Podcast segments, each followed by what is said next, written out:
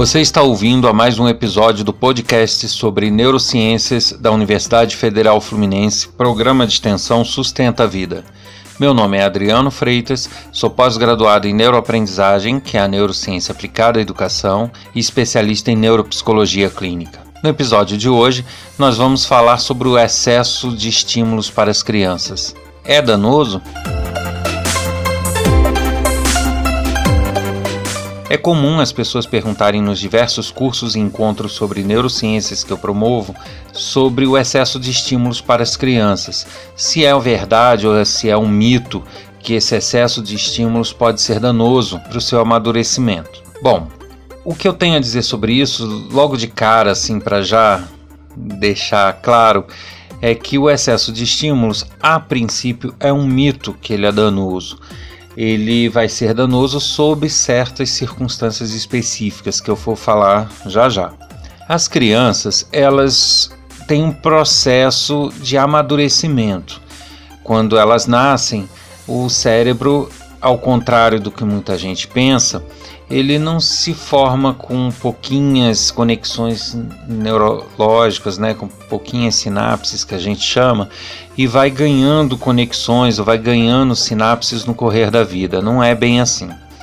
Ela, quando nasce e logo na primeira infância, no iníciozinho da infância, o cérebro dela é muito rico em sinapses. Eu diria que proporcionalmente tem mais sinapses do que hum, adultos. Né? Quando eu falo sinapses, eu estou falando nas conexões nervosas, as conexões entre células nervosas do nosso cérebro, os chamados neurônios. Então é uma ilusão achar que as crianças ah, têm poucas conexões, pouca comunicação entre os neurônios e ela vai aprimorando isso no correr da vida. Isso na verdade é um mito. É, já se sabe hoje que as crianças nascem e, e, e começam sua formação com excesso de conexões e a partir do amadurecimento, as conexões que são bem estimuladas ou bem utilizadas, elas são fortalecidas, elas permanecem muito ativas. À medida em que aquelas conexões que não são muito utilizadas, é, que são né, pouco usadas e pouco exercitadas, elas vão se enfraquecendo até que deixem de existir. Então, esse é um processo natural e que, na verdade, ocorre durante toda a nossa vida, não só na infância. Até é, mais tardiamente, aquelas estimulações que não ocorrem, né, áreas do cérebro que não são usadas, não são bem estimuladas, têm suas conexões nervosas mais enxugadas, vamos dizer assim, né, é, retiradas aquelas que não usam e reforçadas aquelas que são usadas. Só que na infância, ainda há uma característica é, especial. Existe um processo chamado apoptose, que é um processo onde a criança vem com excesso de conexões neuronais, excesso de sinapses, em determinada época dessa infância, ali logo no início, né, aos 3, 4 anos, algumas 5, né, mas nessa faixa aí é feita o que se chama de poda neuronal nesse processo é onde se há essa modelagem mais brutalmente feita no cérebro. Então, é, enquanto no correr da vida esse processo é muito gradual, muito leve, vamos dizer assim, nessa etapa da vida da criança há uma mudança realmente grotesca. É como se fosse uma poda de árvore mesmo. Vai chegando nessas idades, os estímulos que aquela criança teve e que reforçou as conexões, ele mantém essas conexões. Já as áreas, né, as conexões que não foram bem estimuladas ou não foram utilizadas, elas são perdidas, são desfeitas. E aí, é, nesta primeira infância, o cérebro é como se ele estivesse sendo moldado Imagine como se a gente tivesse um escultor, tivesse um bloco de madeira, um bloco de concreto, o que for, e esculpisse esse bloco para formar uma figura, uma escultura. É mais ou menos isso. Né? O cérebro é como se fosse um bloco com excesso e as arestas, as aparas vão sendo retiradas até que o cérebro é modelado para o que ele vai ser. Então, na verdade, nessa primeira infância, a gente pode dizer que o cérebro é meio que desenhado, né? É ali que mais ou menos se define o que a pessoa vai ser, quanto às suas habilidades, lógico. Esse momento não quer dizer também que mais tarde a pessoa não possa sofrer novas mudanças. Claro que sim, ela sofre essas mudanças. Então, no correr da vida, é, nós somos seres mutáveis e que vamos nos, é, nos aprimorando, ganhando novas habilidades, perdendo outras. Então, isso vai ocorrendo no decorrer da vida.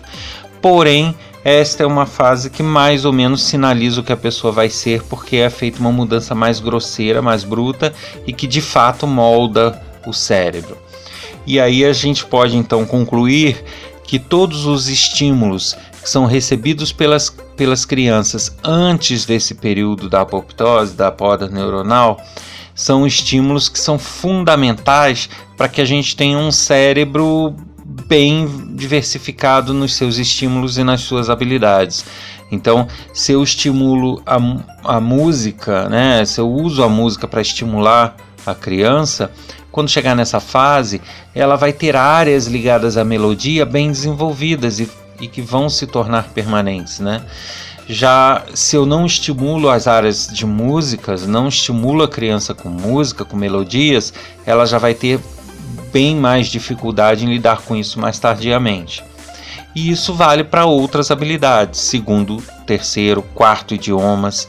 Isso vale para habilidades motoras, isso vale para habilidades linguísticas, é, não só de idiomas, mas até no, na interpretação do que se fala para ela, na, na análise do que é dito.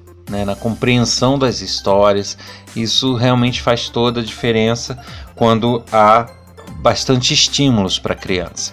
E quando eu falo que é um mito dizer que o excesso de estímulos pode prejudicar, é porque de fato é um mito. É, o nosso cérebro ele é muito plástico, ele é muito autossuficiente nessa questão dos estímulos. E não há casos assim relatados diretamente, pelo menos que eu tenha conhecimento, de crianças que cresceram com problemas em virtude de excesso de estímulos, por terem sido estimulados com música e com idioma e com dança e com atividade física, realmente não há.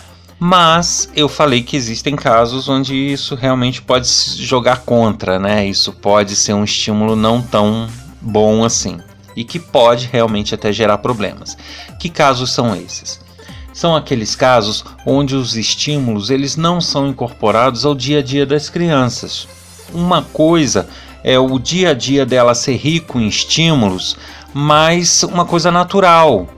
Como ela vai lidar com dois idiomas, um pai fala um idioma, a mãe fala outro idioma, ou os pais falam um idioma, os avós falam outro, e acaba aquilo sendo integrado no dia a dia de uma forma muito natural. Ela acaba, por associação, aprendendo os idiomas dos avós e dos pais e vai alternando entre eles até que chega uma certa idade, ela reconhece que quando usar cada caso, né, que são idiomas diferentes. Mas isso está incorporado, isso está integrado ao dia a dia dela, entende?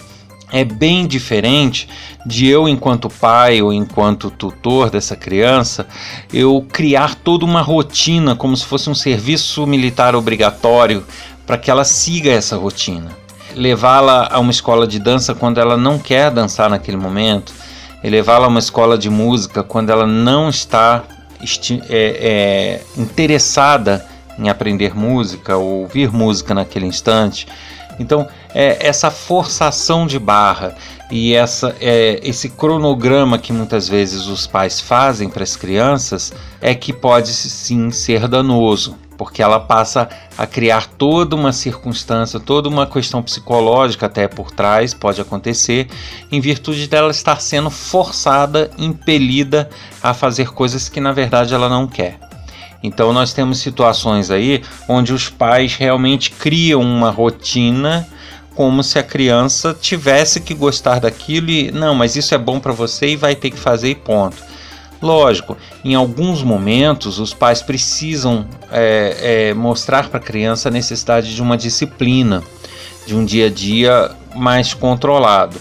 Porém, é, isso não pode ser feito junto a estímulos Então você não pode querer estimular música para quem não está disposto a isso. Você não pode querer estimular um segundo idioma forçando ela a ir a, um, a uma escolinha de idioma quando na verdade ela não quer isso. Então, se você quer uh, e acha importante estimular, assim como eu acho, tá? A criança gostando ou não de música, eu acho fundamental estimular de música, e, as, e isso vale para as outras habilidades, mas isso pode ser feito de uma outra forma. Muitas vezes a criança não demonstra o gosto a ponto de querer aprender música, mas ela gosta de um karaokê, mas ela gosta de um sabe, de um pianinho de brinquedo, ela gosta de, de um videogame que tem alguma coisa de música. Então, é, essa diversificação, saber como estimular, é que é a chave do negócio. Então você bombardear ela de estímulos, mas ela não ver nisso uma obrigação, ela ver isso como coisas que fazem parte do dia a dia dela e que são até agradáveis a ela, maravilha, ela vai ser muito estimulada, vai ter áreas do cérebro com conexões muito reforçadas e de fato isso vai ser fantástico para a criança, vai ser muito benéfico.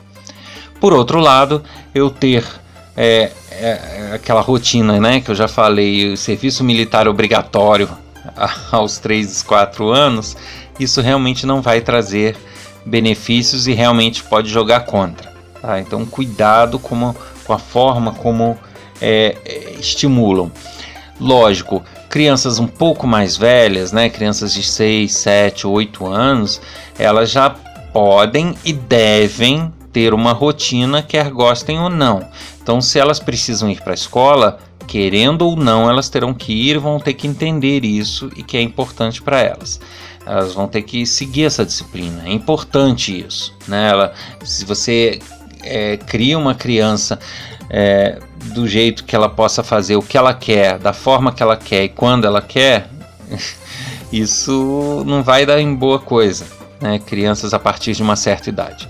Porém, estamos falando aqui de crianças que são estimuladas antes da apoptose, ou seja, 1, 2, 3, 4, 5 anos. Tá?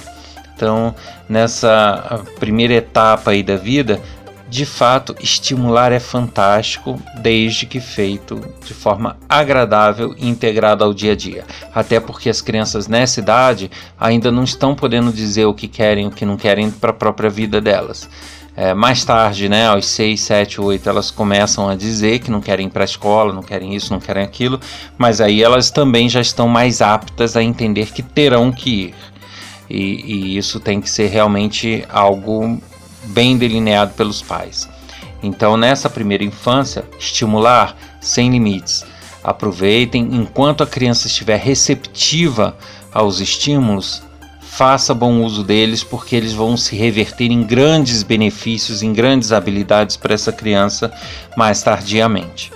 Tá? Então não fiquem com medo, vocês não vão traumatizar crianças, não vão criar crianças paranoicas nem ansiosas se vocês as estimularem, como eu falei, sem uma obrigatoriedade, com algo bem, bem tranquilo, bem integrado no dia a dia, nas brincadeiras delas. Só lembrando que quando a gente fala dos estímulos e dos problemas é, que podem causar ou não podem causar, eu me refiro a uma média estatística. Lógico que existem aqueles casos que têm que ser avaliados caso a caso. Né? Você tem crianças que fazem parte, integram o grupo do espectro autista.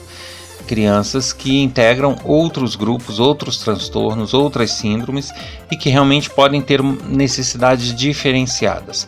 Mas, é, tirando isso, né, pela média estatística das crianças é, que estão dentro do que se chama realidade ou normalidade, que é o que a gente já discutiu em outro episódio, eu diria que realmente não há, não há de se ter medo se esse estímulo for feito de forma natural. Lembrando que para o nosso cérebro, em outro momento a gente vai falar sobre isso, estímulo musical, estímulo melódico, se trata de estímulos realmente de músicas que trazem melodias, tá? Não se incluem aí as músicas muito rítmicas, né? Que, que são os ritmos como funk, dance, aqueles chamados batistaca, né? Não que eu tenha nada contra, nem ninguém tenha nada contra, não é isso. Mas a gente tem que entender que as músicas de fundo melódico, elas têm uma área específica no cérebro que que estimulam, né, que, que lida com esse tipo de melodia. Já as de fundo rítmico, com batidas e tudo, já não é a mesma área do cérebro, já não é, é já não desenvolve essa área melódica do cérebro. Nesse episódio a gente fica por aqui. Eu espero contar com vocês para que divulguem o podcast, compartilhem em seus grupos, em suas redes sociais para que cada vez mais a gente possa abranger novos temas e levar informações de qualidade e bastante interessante para todos.